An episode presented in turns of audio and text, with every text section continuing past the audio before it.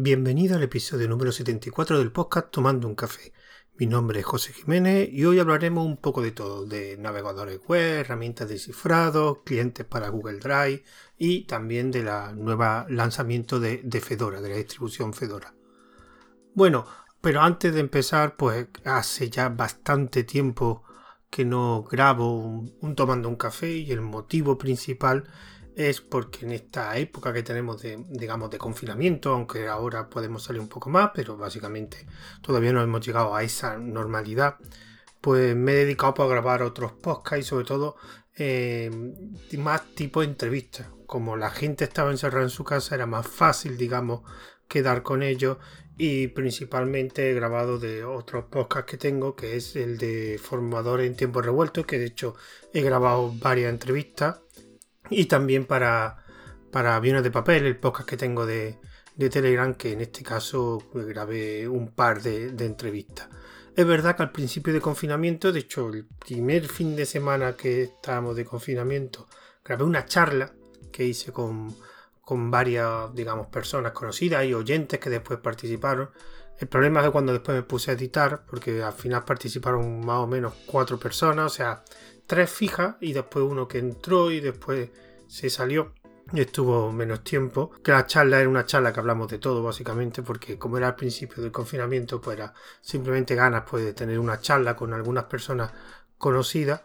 Pero el problema es que a la hora de editar algo falló y uno, una de las pistas no funcionaba bien. Después fue una charla bastante grande, fue era, la grabación fueron dos horas por ahí y era un infierno porque después se desincronizó las pistas, tenía que estar moviendo, tenía que ir poco a poco y llegó un momento en que llevaba dos o tres horas para editar media hora 40 minutos porque era muy complicado porque una de, de las pistas, una de las personas que participó en la pista por algún motivo que no, que no, que no comprendí no se grabó completa y se quedaron como dos o tres minutos que no, que no se grabaron pero claro el resto de la de las personas si iban contestando, respondiendo. Entonces se veía como unas personas hablando solas y la otra es que no se escuchaba.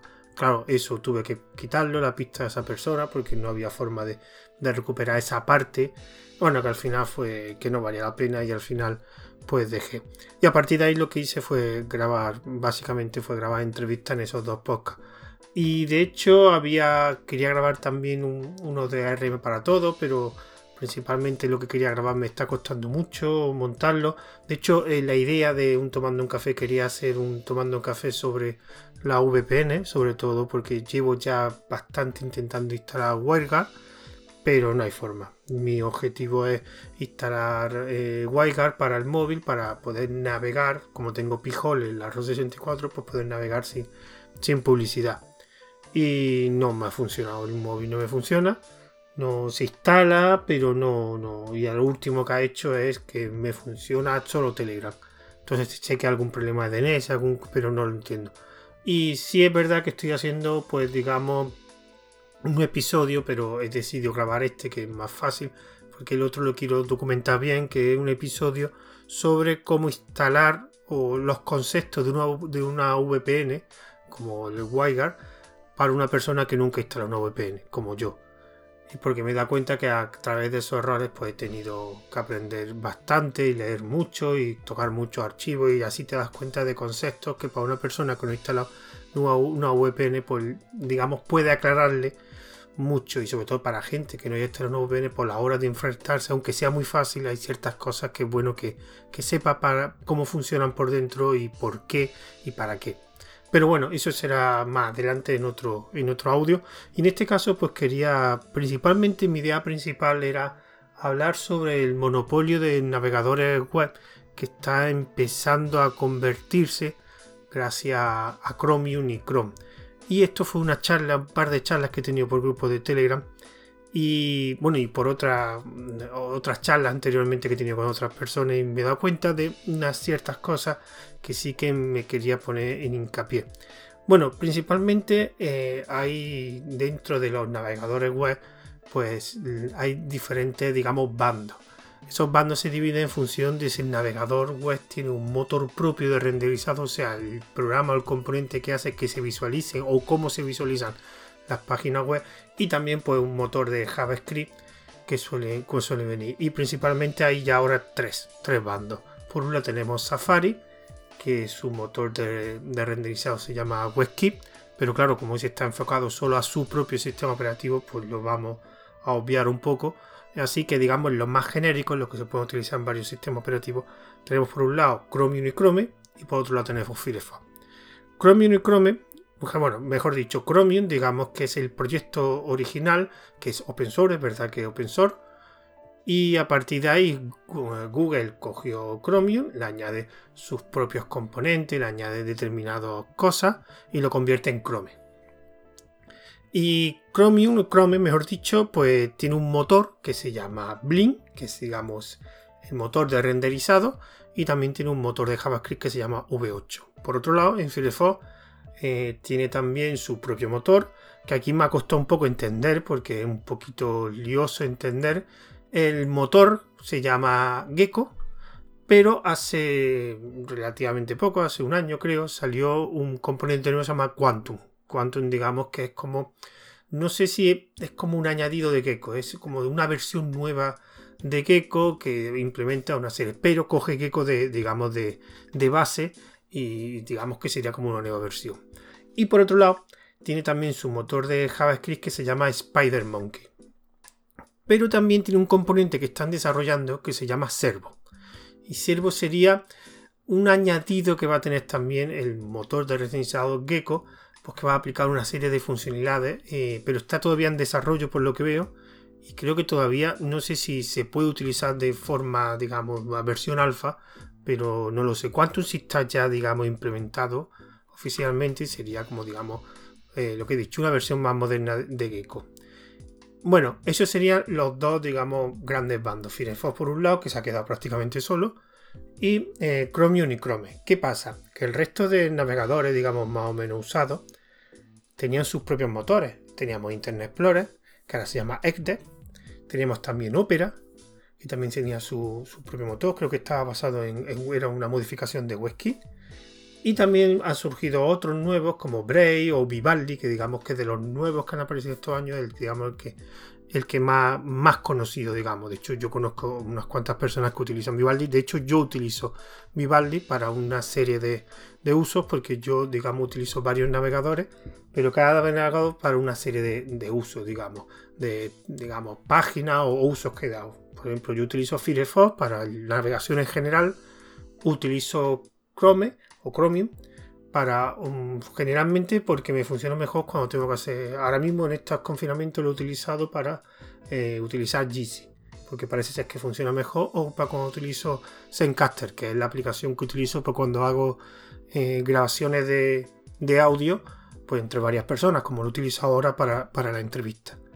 Y ahí pues parece ser, aunque ahora funciona también bien en Firefox, al principio utilizaba, funcionaba mejor, tenía, me daba menos problemas Chromium y, lo, utilizo ya por costumbre Chromium. Chrome, mejor dicho. Bueno, yo Chromium no Chrome, utilizo los dos. Aunque parece, ya lo he probado en Firefox y parece que tampoco da problema. Y también tengo Vivaldi, que Vivaldi pues lo utilizo para unas determinadas páginas, que las tengo ya, digamos, fijadas en pestañas y digamos que cada uso pues tengo un navegador. Me gusta así diferenciarlos. Pero principal, para, lo que más hago, que es navegar, Firefox. Bueno, ¿qué pasa? Que esta serie de navegadores, digamos, Internet Explorer, de Opera o Vivaldi, mm, dejaron, bueno, Vivaldi como era más moderno está descartado, pero Opera y Internet Explorer tenían sus propios motores de renderizado y entonces decidieron pues cambiar y utilizar el motor que proporciona Chromium, digamos Blink. De hecho, la nueva, digamos, Internet Explorer ya no se llama Internet Explorer, se llama Edge y es el nuevo Internet Explorer con el motor de Chromium. ¿Cuál es el problema de esto? Que realmente tú ves la, digamos, cualquier gráfico sobre el uso de los navegadores y vemos que Chrome tiene aproximadamente tanto en navegación, en móvil como en ordenadores, tiene un 70%. Claro, y a mí me hace mucha gracia porque hay mucha gente que deja de utilizar mm, Chrome o Chromium porque para no fomentar ese monopolio y decide utilizar Edge, utiliza Opera, utiliza Vivaldi. Pero claro, eh, es verdad que digamos aquí pierde el monopolio por uso de un programa pero sigue existiendo el monopolio porque todo el mundo utiliza el mismo motor que es el de Chromium. Con lo cual el monopolio realmente sigue existiendo. ¿Y cuál es el peligro de ese monopolio? Pues el peligro de ese monopolio es que, digamos, cuando llega a un porcentaje suficientemente alto, porque esto tiene la pinta de que no va a bajar, de hecho Firefox poco a poco va perdiendo y se va a quedar como, como en los sistemas operativos, se va a quedar, digamos, habrá una gran mayoría que utilizan Windows, Windows habrá una pequeña minoría que utilicen Mac, y habrá su nicho, que será muchos millones de personas, pero será un nicho pequeño que utilice el Linux. Pues aquí básicamente será Chrome el, mayoritario, seguirá asistiendo el de Mac, como siempre, con su mercado. Y por otro lado seguirá asistiendo Firefox, que tendrá su nicho de gente, que antes era muchísimo más, pero ahora con todo el mundo está instalando, eh, está probando Chrome, que hay que reconocer que es un buen navegador y que la campaña de marketing que ha hecho Google también es bastante alta bastante fuerte. Pero lo que no nos damos cuenta es que va a llegar un futuro que como siga subiendo, va a llegar un momento, aunque sí que todo es open source, pero el que va a decidir cómo se ejecutan las páginas va a ser Google. Porque todos los demás van a utilizar su motor.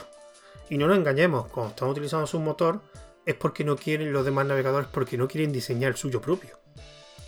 Y no pensemos que sea open source van a coger ellos bueno, pues yo cojo eh, el motor este, lo, hago un for y lo reconstruyo completamente utilizando bases. No.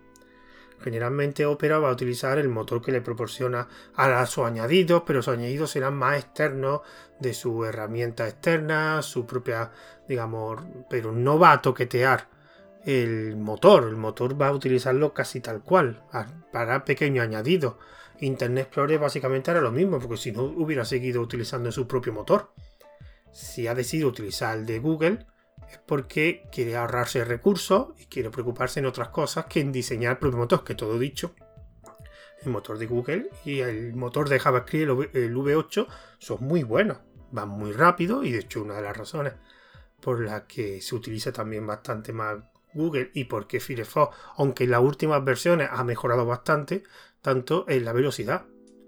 Pero es verdad que Firefox, lo que pasa es que ya si has perdido el usuario es difícil recuperarlo en una cantidad tan grande como lo has perdido.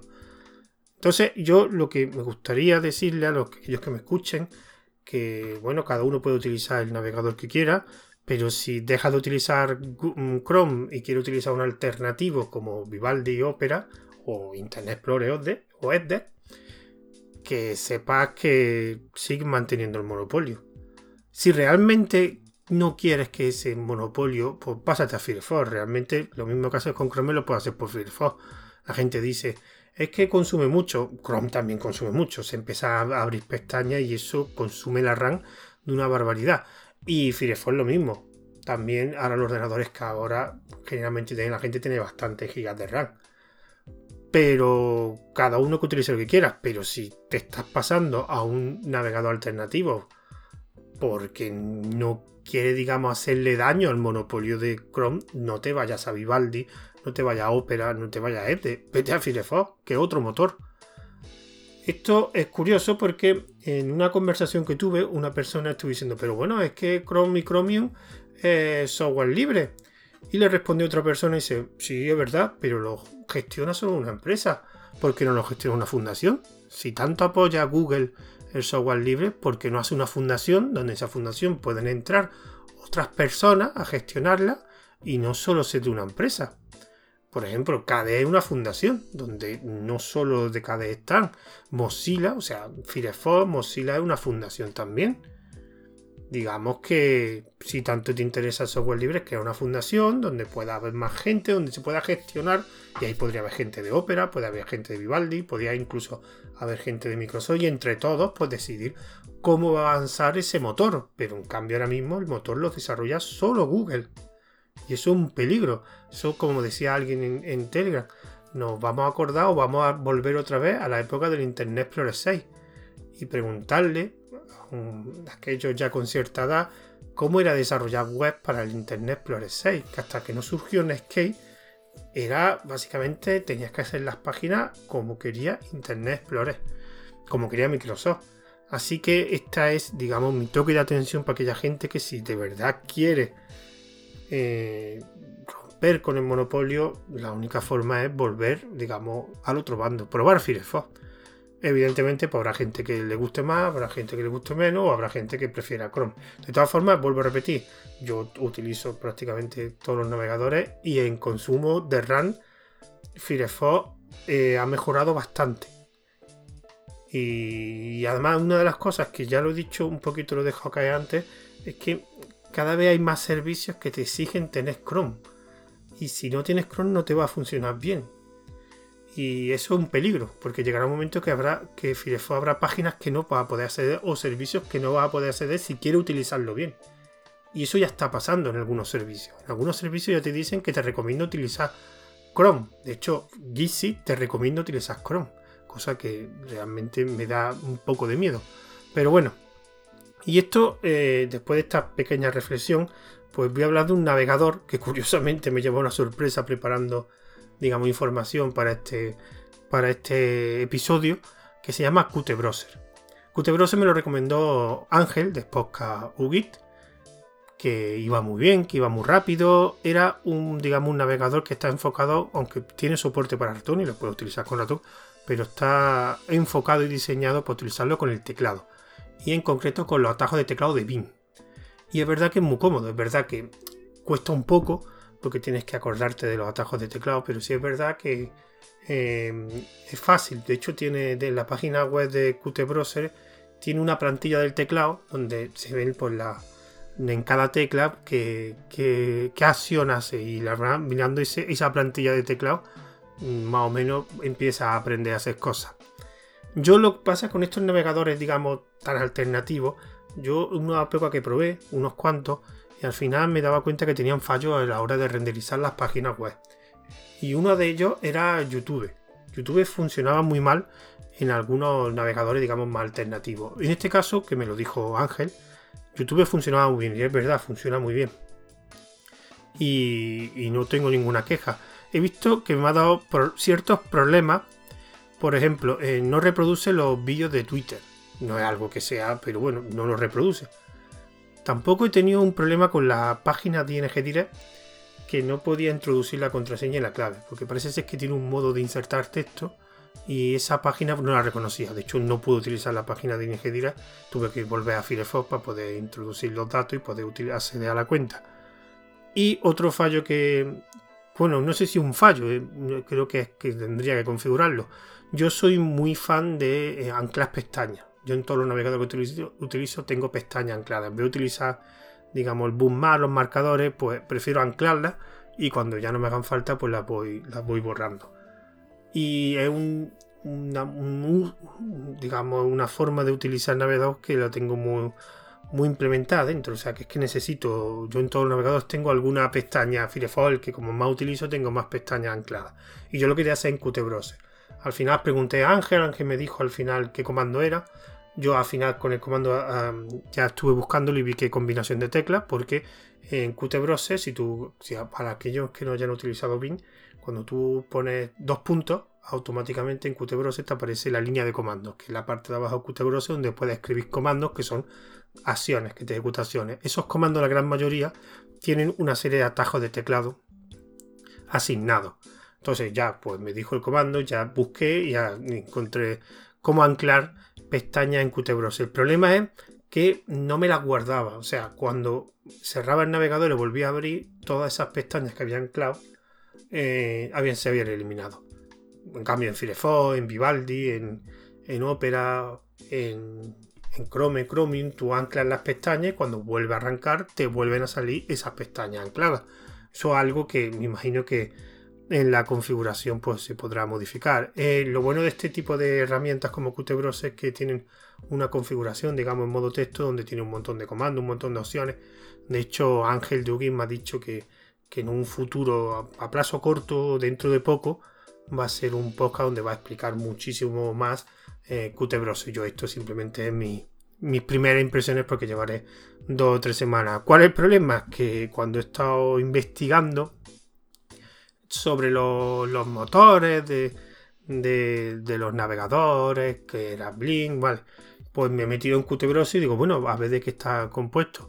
Bueno, y lo curioso de todo esto es que después de esta reflexión que he hecho antes y fomentando que la gente utilizara, digamos, Firefox para evitar el monopolio que está teniendo, sobre todo ya no es por el navegador Chrome, sino por el uso del motor de renderizado de Chrome, que lo están utilizando un montón de otros navegadores alternativos, pues curiosamente, Qt tiene dos, dos, motores, digamos, implementados que los puede utilizar. Por un lado tiene WebKit, que es el que he comentado que, utiliza Safari, el para Mac, y por otro lado utiliza uno que se llama Qt Engine. Qt Engine es, digamos, bueno, Chromium, eh, Blink, digamos, es un motor de renderizado, pero también sirve de componente para otras cosas. Y entre ellas, em, el framework, o sea, el framework, hay un framework que se llama Qt, y Qt tiene un módulo que lo que hace es implementar el motor WebKit para, su propio uso, para Qt. De hecho, el que se utiliza, eh, Qt se utiliza en KDE y me imagino que ese, ese módulo será el que se utiliza ahora en Conqueror. Conqueror es el navegador web que implementa KDE. Pues curiosamente, ese, ese componente es el que es que he comentado antes que se llama eh, Qt Web Min, creo que, que, se llama. Y es, a ver, aquí, Qt Web Engine y que es el motor que a su vez es viene o deriva de eh, Blim. Con lo cual estamos en las mismas. Entonces si está utilizando Qt al final sigue utilizando el motor de Chromium que digamos Blim así que ¿qué haré? pues mm, he estado mirando eh, si había alguna forma de implementar esto de los atajos de teclado porque el Qt lo que me estaba gustando es la manera de manejar digamos, atajo de teclado de Bing, que era muy cómodo, porque lo hacías todo con el, con el teclado, no tenías que estar cambiando, utilizando la mano de ratón por un lado. Y era bastante cómodo y estaba mirando si había alguna extensión. La más famosa, pero ya no existe, se llamaba Vimperator, que era una extensión para Firefox que implementaba precisamente eso. De hecho, Qt Browser está inspirado en Vimperator. El problema es que hace unas cuantas versiones Firefox cambió la forma en que se desarrollaban los plugins, las extensiones, y hubo un montón de extensiones que digamos dejaron de funcionar y los desarrolladores, entre ellos por ejemplo de Vimperato, decidieron pues no seguir implementar porque tendrían que hacerlo todo desde cero y creo que Vimperator solo está para Chrome. Pero eh, hay muchas más extensiones de, para implementar los atajos de teclado de Vim. ¿Qué pasa? Que ninguna de ellas, digamos, son oficiales de, de, de Firefox. Ahora Firefox, con el cambio este de, de la forma de desarrollar las extensiones para dar un poco más de seguridad, digamos que han creado como una especie de, extensiones certificadas recomendadas por ellos, que tienen que pasar una serie de, digamos, de, controles y ninguna de esas extensiones de BIN la, están entre las recomendadas. Entonces no significa que hagan algo malo, pero sí da un poco de, de, desconfianza. Pero bueno, he estado mirando una y yo al final me he instalado Vimium al final sería convertir el Firefox con los atajos de teclado en una especie de Qt La, no la he probado mucho, la tendré que ver. He visto que los atajos son los mismos, prácticamente la mayoría son los mismos atajos de esta plugin Vimium a Qt son los mismos. Y era una cosa que quería poner en práctica, que era utilizar más el, navegador web con los atajos de teclado. Ya hace mucho tiempo lo, lo intenté, lo utilicé y, era, y la verdad que era bastante cómodo. Pero bueno, Así que cada uno que utilice, Qt sigue siendo un navegador que es verdad que es bastante rápido, lo que decía Ángel, es verdad muy muy configurable, aunque yo no me he metido en la configuración a fondo. Y salvo los pequeños defectos, como lo de las pestañas que, se anclan pero que después se pierden cuando cierra el navegador, que no reproduce los, vídeos de Twitter, etcétera, son pequeños defectos, pero sí es verdad que Firefox lo cumple, lo hace todo, digamos eso. Pero aún así, eh, buen navegador. Yo lo dejaré como secundario. Me, estaba gustando y lo iba a dejar como. Pero tengo que ser consecuente con mi pensamiento y no quiero que todo se convierta en derivados del motor de Chromium, del Blink. Y yo prefiero, pues, digamos, irme al otro bando de Firefox, que de hecho hace lo que hace para, mi, para el uso que yo hago. Funciona perfecto. Yo no tengo ninguna queja de, Firefox y no quiero esto que se convierta en otro monopolio y yo no lo quiero fomentar. Pero dejaré Qt igual que utilizo Vivaldi o utilizo Chrome, pues Qt lo utilizaré pues para algunas digamos, algunos usos más secundarios, pero seguiré manteniendo de forma principal Firefox simplemente por, por la reflexión que he hecho y porque quería, digamos, ser consecuente con mi, con mi opinión y con mi pensamiento. Bueno, vamos a pasar más temas. Lo que quería hablar es un poquito más de un par de, herramientas que he probado y de otra que quiero probar, pero como no me ha dado tiempo, pues la dejo, digamos, aparcada para tocarla más a fondo y de hecho hablarlo en un futuro sobre esa herramienta. Bueno, la, una de las cosas que yo quería hacer era empezar a... Tengo varias nubes, como la mayoría de vosotros, yo tengo una cuenta en, Google Drive, también tengo una cuenta en, OneDrive y lo que quería era empezar pues a encriptar la información. Entonces, eh, estuve mirando que, qué herramienta y la más famosa, archiconocida, es Reclone, pero yo quise, quise ver alguna alternativa. Y hace tiempo vi una herramienta que de hecho la puse en el canal de, un, de una aplicación que se llama Cryptomator. Y la tuve ahí durante bastantes meses, de hecho la tengo la, página, pero la tenía anclada en una pestaña, pero y estos días me he decidido, bueno, que la vista la es una herramienta que es eh, open source, no se paga nada y simplemente digamos que es, a ver, Cryptomator y es una herramienta que lo que hace es te crea una serie de, digamos, bóvedas, llaman ellos, y dentro de esa bóveda todo lo que tú metas dentro, archivos, documentos, está encriptado. Y después tú esa bóveda la puedes sincronizar o la puedes subir a la nube que tú quieras. Relativamente fácil, pero tienes que tener la bóveda de forma local. Me explico tú no vas a encristar allí en la nube, tú encristas el local y se sincroniza con la nube. Con lo cual, como al final lo de la bóveda al final es un directorio encriptado, pues ese directorio tú lo vas a sincronizar con, con, la, con la nube. Creo que el reclamo funciona, funciona igual. Eh, tiene soporte para Google Drive, tiene soporte para OneDrive, tiene soporte para Nextcloud. Eso todavía, bueno, sí lo, lo probé también y es muy fácil de utilizar, tiene una interfaz que es muy, simple y de hecho tiene cuando tú añades una bóveda, pues él mismo te reconoce si tienes alguna, algún cliente de, Google Drive, de Dropbox también lo soporta y es bastante fácil. De hecho, si no, tú puedes poner, digamos, el directorio que sincroniza con esa nube, o sea, puede utilizar cualquier nube. Yo lo tengo ahora con Google Drive, con OneDrive y con Nextcloud. Y los tres ha sido relativamente fácil utilizarlo. Mm, y como he dicho, no, es de, no es de pago, tiene un sistema de donaciones. De todas formas, toda esta información que he hablado pondré por los enlaces correspondientes. Y para utilizar mm, esto, esta herramienta Cryptomator, pues tenía que tener algún cliente, digamos, de, estas nubes. El de Nextcloud, pues el cliente oficial de Nextcloud. Yo el Nextcloud lo tengo puesto en la RO64 en un, en un pendrive, digamos, externo. Los datos, digamos, están en un pendrive externo y para eh, Google Drive estuve buscando por algún, algún cliente. Utilicé uno que se integraba con, Dolphin, que es el, administrador de archivos de KDE, pero al final no sé lo que pasaba, se desconfiguró y me seguí buscando. Hay varios de línea de comando, pero mi experiencia con eso de línea de comando es que son muy lentos. Está el más famoso de todos, que uno de pago que se llama Insight que es relativamente barato, creo que valen 29 o 20, no sé si son dólares o euros, pero yo quería probarlo, pero digo, bueno, voy a probar otro. Y he visto uno que se llama, eh, a ver si lo digo bien, Over, Overgride. Entonces, Overgride, ¿qué Overgride es también una interfaz gráfica para, digamos, acceder o configurar tus cuentas de Google Drive. Es parecido al Insight creo que un poco más simple. Y también es de pago, tiene una, versión de, o sea, tiene un trial de 14 días que lo estoy probando ahora. Lo bueno que tiene es que solo vale 5 dólares.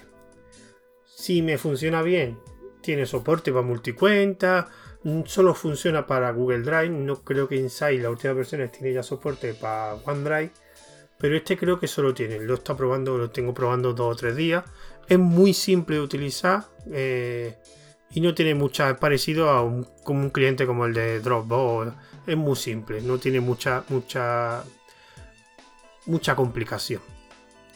Y eh, también para OneDrive está utilizando mm, el cliente de línea de comando que se llama OneDrive también se llama tal cual que ese sí es que un poco, no sé, tiene una forma, dos modos de funcionamiento. Un lado el OneDrive Monitor, que digamos que lo que hace es monitoriza el directorio que tú tienes en tu ordenador local que se sincroniza con la nube.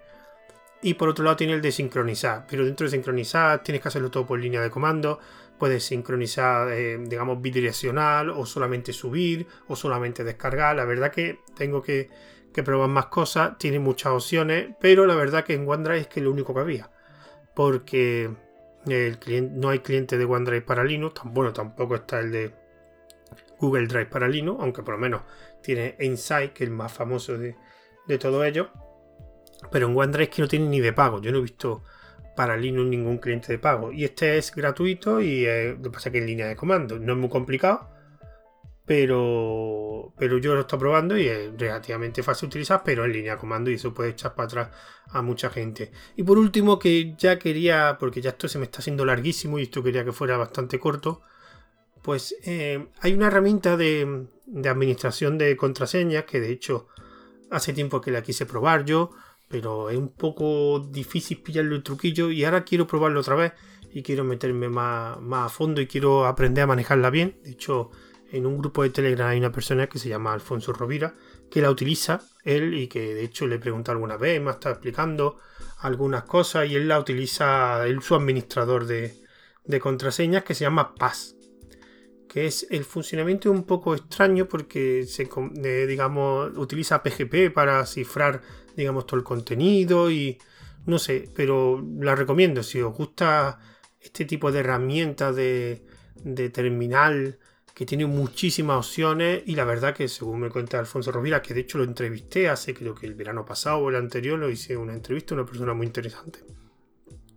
Y que recomienda mucho Paz y que lo utiliza mucho. Y lo quiero dar, lo quiero volver y aprender bien y cuando aprenda bien me gustaría pues hacer grabar un audio explicando su funcionamiento y cómo y qué características tiene, pero en principio ahora lo utilicé, lo intenté una vez, pero al final no pillé el truquillo y lo dejé y ahora quiero volver a retomarlo. Y bueno, con esto, que se me ha quedado larguísimo el audio para lo que yo pensaba, hablo demasiado, pues voy a finalizar ya el, episodio antes de darle los métodos de contacto. Eh, bueno, este podcast tiene una cuenta de correo si queréis hacer alguna pregunta, duda, sugerencia, que es tomando un café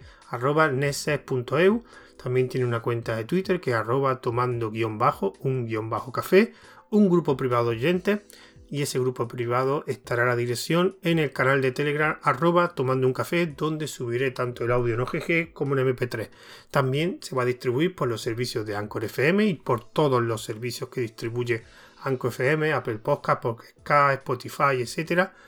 También por, eh, por el servicio de iVoox y en todos ellos con el nombre de Tomando un Café. Y también más adelante pues una pequeña reseña, también subiré los audios en mi página web que es ruteando.com. Así que me despido de vosotros hasta el siguiente audio. Adiós.